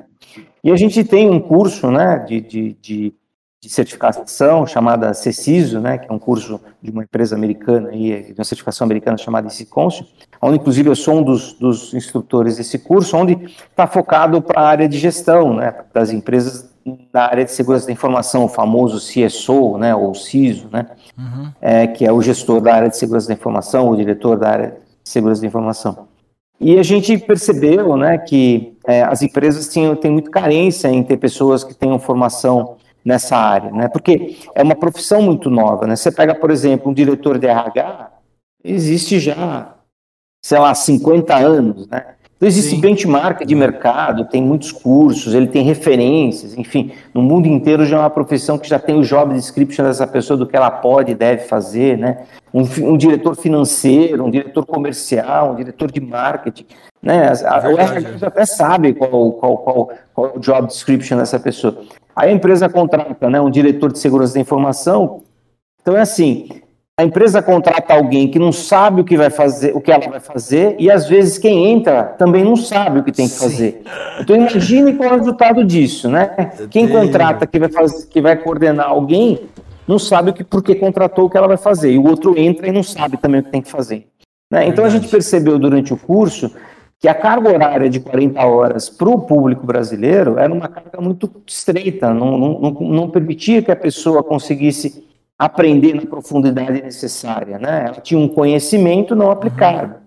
E aí a gente começou a pensar em, pô, vamos colocar isso realmente no MBA, num, uma quantidade de carga horária dentro de uma de uma de uma universidade que tenha aí uma uma uma metodologia de aprendizagem, que tenha um modelo de ensino que permita com que essas pessoas realmente é, é, adquiram as competências e habilidades necessárias para poder ser um gestor na área de segurança da informação. Né? Perfeito. Então foi aí que nasceu o MBA, quer dizer, ele está com uma grade curricular muito legal, focada exatamente para poder garantir com que esse profissional ganhe referência de mercado do ponto de vista de gestão, de montar um departamento e saber o que esse departamento tem que fazer o que eu, como um gestor, tenho que fazer, o que minha equipe tem que fazer, né, o que eu tenho que entregar. Uhum. Né, e como eu vou fazer, quais ferramentas eu vou usar para fazer isso. Né? Então, é para isso que serve esse curso. Né?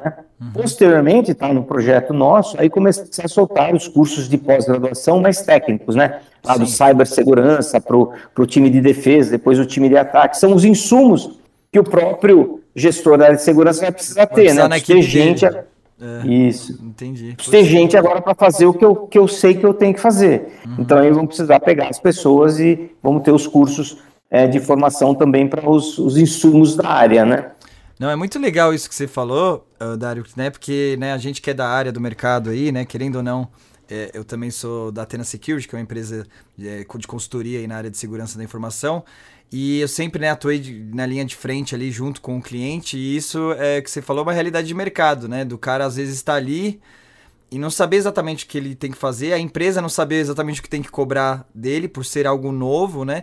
E um dos fatores que contribuem nisso é no sentido que muitas vezes o gestor da área de tecnologia, que às vezes acaba assumindo também como gestor da área de segurança da informação, é, às vezes vem de uma formação técnica e não numa formação realmente de gestão, de governança que para ser um gestor, para ter visão de processo, de realmente saber qual que é a responsabilidade dele, como ele organiza a casa, organiza os processos para o negócio funcionar de forma adequada. Não que a né, competência técnica não seja importante, né? Mas para um cargo de gestão não é o principal foco, né? Às vezes a base conceitual já seria o suficiente que ele ter braços técnicos mais profundos ou terceiros que pudessem apoiar ele. E isso é uma falha de mercado, né? Isso daí é um problema que muitas empresas têm, que agora acho que deve estar tá melhorando um pouco, e cursos como esse acho que devem ajudar muito esse tipo de profissional a ter uma direção, né? Porque quando a gente fala de segurança da informação, muitas vezes a pessoa foca só exclusivamente ah, segurança da informação, você é especialista nisso, então você é o hacker, você vai invadir minha máquina, né? Você, ah, você manja então implantar firewall e antivírus. E a base de uma gestão em segurança da informação tá longe disso. O foco seria, né, até o cara ter uma noção de política de segurança da informação, processos de segurança da informação. Aí, Dário, eu queria que você complementasse como um especialista, palestrante no assunto, que você explicasse essa diferença aí para o pessoal que às vezes está querendo crescer na área. Então, é exatamente na linha que você está colocando, né? É, o, o, curso, né, ele fica montado na ideia de é, o que fazer e depois como fazer. Né? Então, primeiro você precisa saber o que fazer, o que eu tenho que fazer, o que um departamento, uma área de segurança de informação tem que fazer. Depois de eu ter entendido o que, eu tenho que saber como, né? Então você pega às vezes algumas normas que tem lá o que fazer, depois na hora de implementar, não sabe como. Então a gente montou o curso exatamente com essa perspectiva. Primeiro você vai aprender o que. Tá? Entendeu o que tem que fazer? Uhum. Perfeito. Aí você vai aprender como fazer. E dentro desses, desses dois eixos, tem três pilares básicos, que é governança, risco e compliance que são praticamente os guarda-chuvas aí que, que regem a, as diretrizes que as empresas podem tomar Você que é gestor e está ouvindo o Dário aí, ó, pega o papel e caneta, anota. que ele já está né, dando o caminho aí. para depois pegar no detalhe e faz o curso dele aí. Mas é isso, né? É verdade. Continua, desculpa. É isso aí. Mas é então, realmente muito importante. Isso, dependendo do modelo organizacional, tem empresas, por exemplo, que a segurança da informação vai ser feita pautada em cima de compliance. E o diretor de segurança tem que entender qual é a pegada da corporação e fazer o projeto de segurança da informação alinhado com as, as estratégias de negócio. Não adianta, por exemplo, uma empresa que é do que tem um, um viés familiar, que tem uma sociedade ainda pouco madura, tentar começar a falar de governança para esses caras. Né? É, tem que aproveitar, por exemplo, se a empresa está sendo regulada, é uma empresa de um determinado setor que está sendo regulada por algum órgão, alguma norma, algum fornecedor, algum cliente que exige compliance, ele vai pegar aquela veia de compliance para poder montar a estratégia de segurança. Se tem uma empresa, por exemplo, que tem um, um viés um pouco mais de risco, sei lá, você pega uma indústria que tem lá algumas questões de risco corporativo, tem uma área de risco da empresa, mas tem uma área de compliance, eu não vou ficar falando de compliance lá dentro, deixa eu me alinhar com, com a área de risco da corporação e deixa eu montar o plano a partir dali, porque é a linguagem que a empresa já conhece. Uhum. Então, assim, o diretor de segurança da informação ele tem que ter uma visão do negócio antes para poder montar. Então, quando fala assim, o diretor tem que ter visão de negócio, é muito subjetivo. A gente vai mostrar no curso como é que ele faz isso. Né? Como é que você vai montar essa estratégia olhando para a tua realidade e você ter sucesso em buscar orçamento, em buscar a sua equipe e montar a área de segurança, ela deixar de ser algo jogado lá em cima e que na hora que a, pessoa é chamada para uma reunião para discutir alguma coisa, ele vai ficar falando o termo técnico, como ah, precisa pôr um faro, precisa pôr um antivírus. O cara não sabe o que é isso, né? Fala firewall tá bom, hein? É, fala tá bom.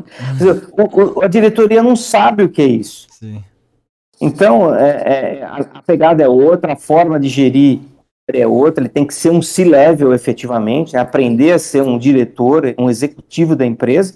Enfim, a nossa competência na área de segurança, junto com toda, toda, a bagagem de escola de gestão que já tem dentro da live, a gente uniu tudo isso e o curso está sensacional. Assim, eu, sinceramente, se não fosse um dos mentores, eu faria esse curso. que legal, Sabe ainda bem, né? Você falou da mas, estratégia, né? É, eu, eu lembrei um negócio aqui, uma vez, eu, faz tempo, foi uns quatro anos atrás, eu fiz um debate é, num evento nosso, no congresso nosso, e esse debate era para falar de Shadow IT, tá? Para quem Sim. não conhece o termo Shadow IT, o que é o Shadow IT? É fazer alguma coisa escondida no IT. Né? Em outras palavras, é, por exemplo, vou dar um exemplo bem básico, o cara do, do comercial resolve contratar um Salesforce, CRM na HubSpot, o Salesforce, e não falou para ninguém do TI, tá com um negócio que tem dentro da empresa com dados lá e não contou para o cara da TI. Cara, e aí eu chamei quatro CIOs, tá? E, cara, e dois eram a favor do Shadow e dois eram contra. Eu falo, cara, se não tiver Shadow, a empresa não anda, porque trava inovação. Tá sendo que, cara, deixa os caras tocar coisa na ponta, cara, aquela discussão. Uhum. E aí, é, eu lembro até hoje, nesse debate, estava o CIO na época, né?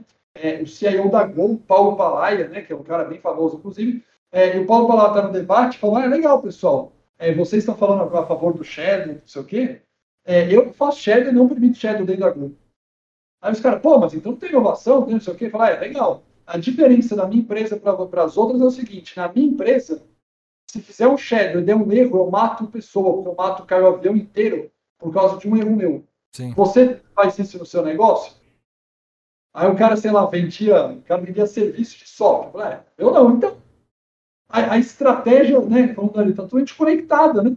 Você tem empresa, é, imagina, essa decisão parece um negócio simples, está muito conectada à estratégia. Como é que você aprende que fala, cara, eu também não tenho que seguir o guia do certificado, o tempo todo vai O cara entende a empresa, entende a necessidade de negócio, vai ter coisa que você tem que implementar até o fio de cabelo na raiz, tem coisa que você não precisa. Versa, né? Eu acho que essa arte da gestão, de não ser um cara que vai seguir o negócio, é muito importante. E aí você imagina o link que a gente faz, a gente estava falando sobre inovação, o quanto que a pessoa não tem que ser preparada, porque a pessoa já não tem a job description, como o Dario comentou, né? Uhum. E aí ele entra na empresa para ser o cara do contra da inovação, né? Porque se tudo é para segurança, cara, nada pode fazer, né? Qualquer coisa nova que eu vou arriscar por uma base, eu estou abrindo dados, expondo dados, expondo negócio. Então, muitas vezes o cara entra com a ideia de ser o chatão da empresa, o cara chato pra caramba, e não consegue performar, o cara não sacou. Você já viu isso acontecer, né, Dário? Muitas vezes. É, já muito. Eu vou colocar aqui qual é a realidade dos caras da área de segurança da informação. Hoje, se tem alguém aqui fazendo gestão da área de segurança aí, vai, vai, vai rir do que eu vou falar agora. É. é o, se o cara da área de segurança da informação não tem uma estratégia e ele não monta a sua área, é, aquela pessoa que o contratou não sabe o que tem que pedir para ele, ele não sabe o que tem que entregar, mas todo mundo tem que trabalhar, ele tem que justificar porque está lá. Então o que acontece? Quando o diretor da área de segurança, o gerente ou o coordenador de segurança não, não sabe o que fazer, as pessoas vão arrumar trabalho para ele. Então, assim, ó, a, o hacker vai achar trabalho para ele, o uhum. usuário vai achar trabalho para ele, né? O cara do financeiro vai chamar ele para fazer trabalho, quer dizer, ele vai trabalhar mas não em cima de uma estratégia levando a empresa para um ponto que ela deseja. E outra coisa interessante que eu falo para essas pessoas, é e nos cursos eu falo muito, é, é para que serve o freio do carro, né? A pessoa fala, como assim? Para que serve o freio do carro, né? Todo mundo vai pensar, para parar o carro. Muito pelo contrário, para acelerar o carro. Porque senão você não, não aceleraria, porque você não iria conseguir parar o carro. Você só acelera o carro porque tem o freio. E eu digo, segurança da informação é o acelerador da inovação, porque senão hoje nós não teríamos internet bank, nós não teríamos essa live, nós não teríamos e-commerce. Só existe Home tudo office. isso porque a, é. porque a gente garante a segurança disso. Então nós somos o freio do carro, não porque a gente para ele, porque a gente permite que o negócio acelere em áreas onde nunca antes a gente se ousou a pisar. Né? Então, a, a, pessoa da área de segurança da informação tem que estar alinhado ao CTO, né? ao cara que está inovando. Se não for isso, ele tá, é, o papel dele está equivocado dentro da empresa. Então, não é o cara que fala não, é o cara que vai inovar a empresa. É isso aí. Nossa, meu, caramba, essa eu adorei, essa analogia aí, Dário. Essa eu vou, vou, vou decorar, pode ter certeza que realmente é muito boa. É uma perspectiva e faz total sentido, né? Você, a, a área de segurança da informação dá, dá tranquilidade, a confiança para os pais departamentos, a área de negócios em si poder crescer, poder acelerar e, e fazer as coisas, a tecnologia evoluir para realmente trazer as inovações que a gente estava falando, etc. Gostei muito dessa, dessa analogia. E eu queria complementar, né, justamente com um ponto também que, que é, você colocou, que, assim, é, a, a, as boas práticas, os guias, os frameworks, né, de segurança da informação, que existem diversas metodologias, que provavelmente, né, o curso de vocês é baseado em diversas delas, né? Então a gente pega as tradicionais aí, né, ISO 27000, ou ISC2, ou NIST, né, que é do Ministério da Defesa lá dos Estados Unidos, PCI, SOX, tem diversas aí metodologias e guias de boas práticas em segurança da informação.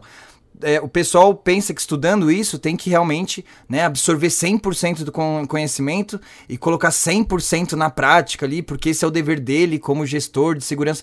E não, esses próprios guias deixam claro, e essa parte o pessoal normalmente ignora e esquece, que não é você ser o chatão, é você realmente fazer analogia, é estudar aquele conhecimento que você está adquirindo ter a perspectiva de negócio, que é aquilo que você estava falando, né, Dário?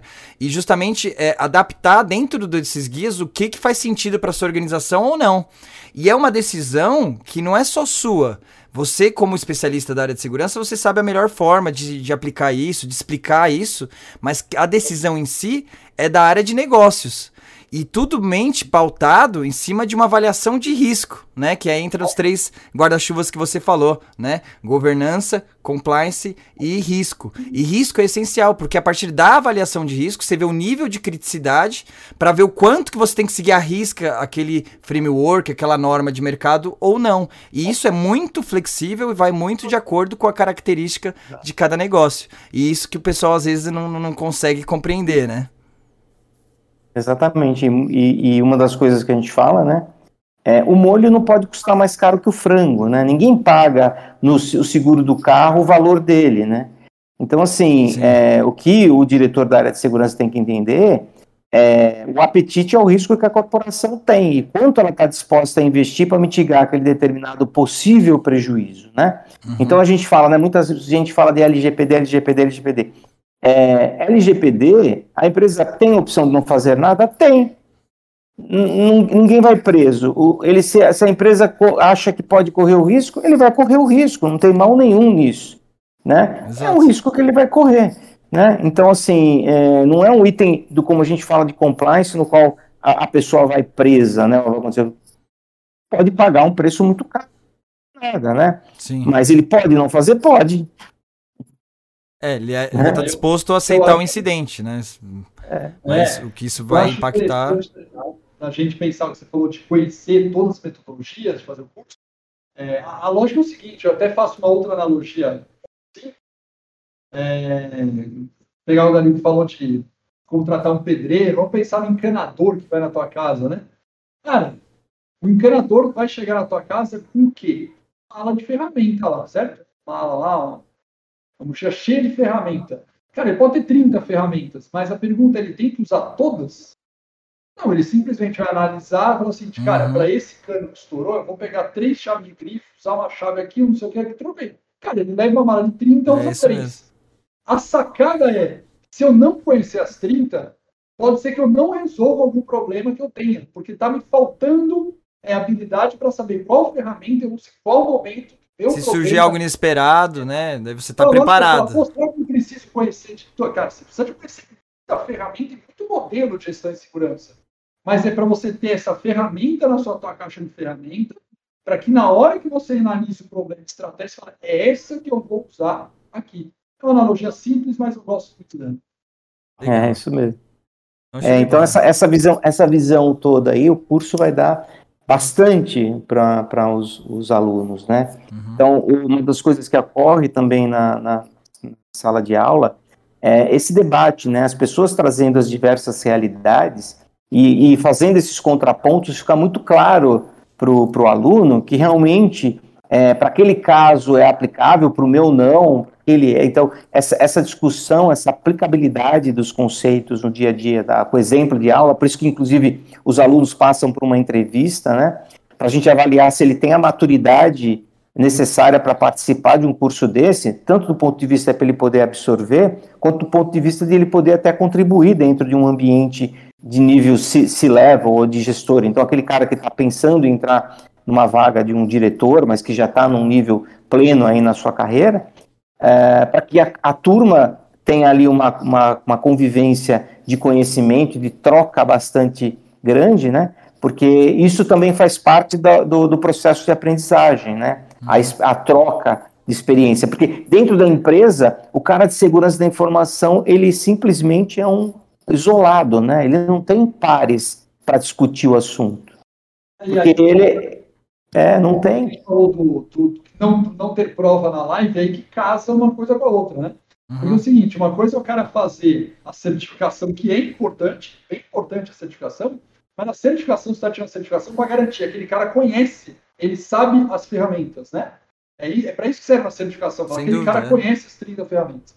É, mas a complementariedade é o seguinte, cara, o fato de a gente ter projeto o tempo todo é onde o cara vai aplicar, discutir, falar qual ferramenta usa cada lugar. Porque essa é a grande sacada. Se a gente tivesse prova né, na metodologia, o cara não vai discutir com a outra pessoa, não vai entender aquele modelo e falar, cara, nesse melhor modelo de segurança para isso aqui é pá, pá, pá. Cara, discute, é professor, é grupo 1, grupo 2, é turma. Aí é lógica de implementar projeto. Aí está o ganho de aprendizagem, de aplicação. Porque não é para o cara conhecer só as ferramentas. É para o cara saber implementar e escolher a melhor delas.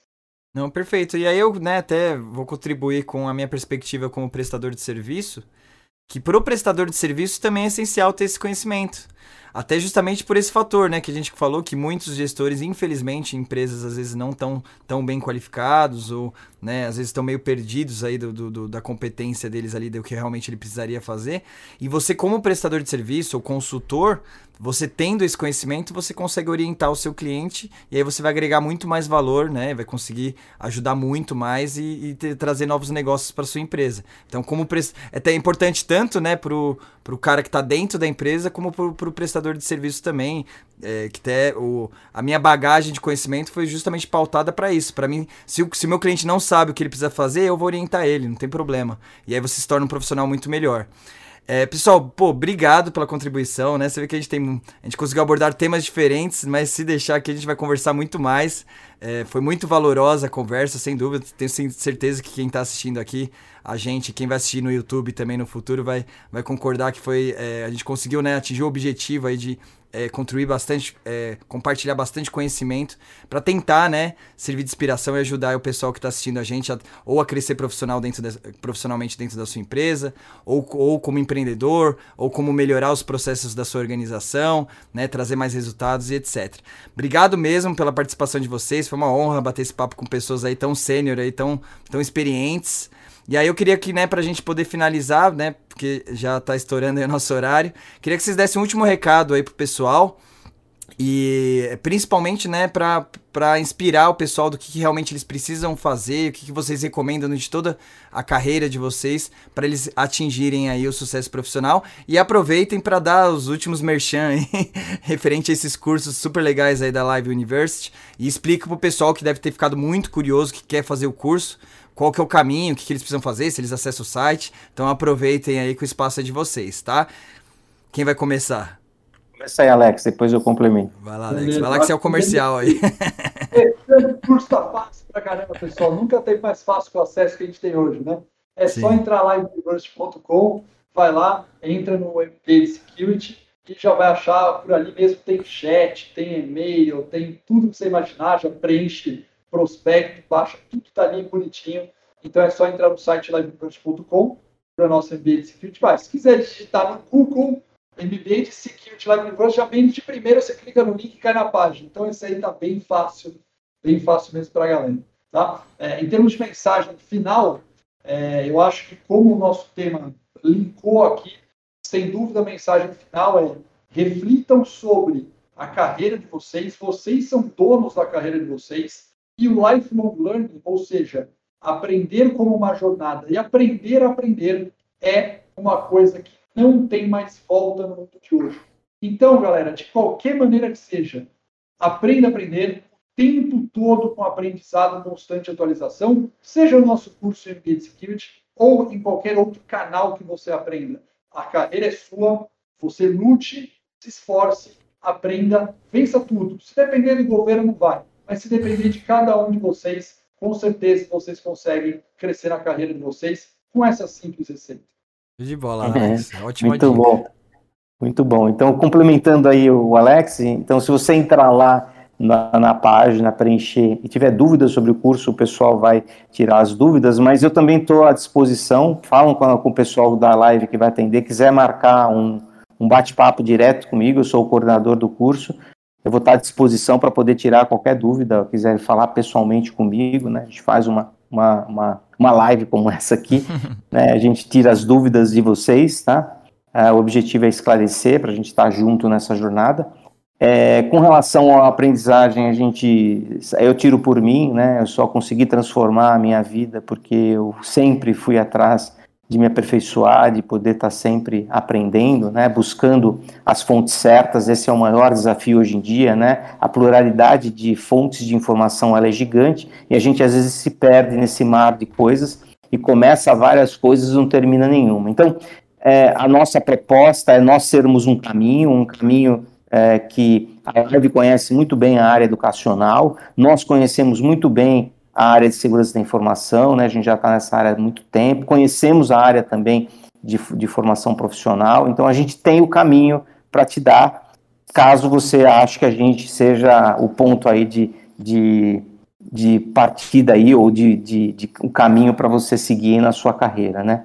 E o, e o fato é sempre que eu digo, né? Quanto mais preparado você tiver, as melhores vagas vão estar para você. Então a gente vê muita gente aí falando de 13 bilhões de desempregados, 16 bilhões de desempregados aí no Brasil. Só que nós, da área de segurança da informação, e, e, a gente percebe a carência que tem de pessoas e quais são os salários que essas pessoas estão ganhando hoje em dia. Né? Então é uma profissão realmente diferente hoje.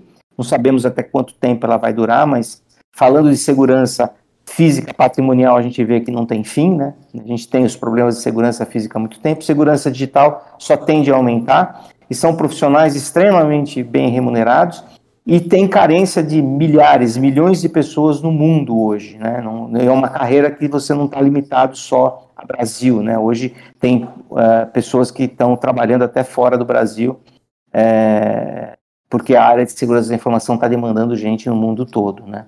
Então é isso aí. É, é uma carreira que eu investi, eu investi há muito, muito, tempo na minha vida sobre isso, sou um apaixonado por, por, por essa carreira. Eu recomendo. Quem quiser investir com a gente, estamos aí para nortear aí a carreira de vocês. E obrigado pela oportunidade aí. Show de bola. Pessoal, pô, eu que agradeço aí, foi muito legal o bate-papo. Obrigadão aí pela, pela toda a contribuição. E aí eu só vou pedir pra vocês ficarem um pouquinho aí na live ainda, não sai do, do, do Discord, pra gente só bater um último papo nos bastidores aí, mas é, obrigado aí pela participação de vocês, foi uma honra. Tchau, um abraço, um abraço. tchau. Então foi isso, pessoal. Espero que vocês tenham gostado. Pô, eu adorei, né? Caramba, um assunto muito importante, muito legal. A gente, né, foi desde a parte de educação, entrou na, na parte de inovação e também né, entramos nessa área de tecnologia e segurança, que é uma oportunidade gigantesca, isso não tem como negar. Então aproveitem essas dicas dessas duas feras aí, que tem uma experiência gigantesca aí para passar pra gente. Então lembrando, pessoal, esse canal não é um canal monetizado, né? A gente ela, ele sobrevive exclusivamente pelo apoio da empresa que patrocina, que é a Athena Security, que é a empresa a qual eu trabalho, que eu sou um dos sócios. Então a gente não pede nenhuma contribuição financeira, a gente só pede que você ajude esse conteúdo tão legal, com pessoas né, tão, tão experientes aí, com tanto agregar, chegue no máximo de pessoas possíveis. Então a única colaboração que a gente pede para vocês é se inscreve no canal, dá um like aí para ajudar o YouTube aí a jogar esse vídeo para mais pessoas e compartilha com seus amigos aí, né, para é, todo mundo ficar conhecendo aí um pouquinho mais do nosso trabalho e poder todo mundo evoluir aí é, ir atrás da, do crescimento profissional e atingir o sucesso na sua carreira, que é o que todo mundo almeja, né? Então, obrigado a vocês que estão sempre aqui presentes, obrigado ao pessoal novo, obrigado para vocês que assistiram ao nosso podcast até agora. E a gente se vê na próxima quinta-feira aí. Acho que, não, desculpa, até aproveitando, o próximo podcast vai ser um podcast especial, tá? A gente vai mudar o dia, vai ser especificamente só na semana que vem é, se não me engano, vai ser na quarta-feira, tá? Mas acompanhe as nossas redes sociais, o arroba atena.podcast, que a gente vai estar tá divulgando tudo por lá, tá bom? Obrigado, pessoal, boa noite e até a próxima podcast.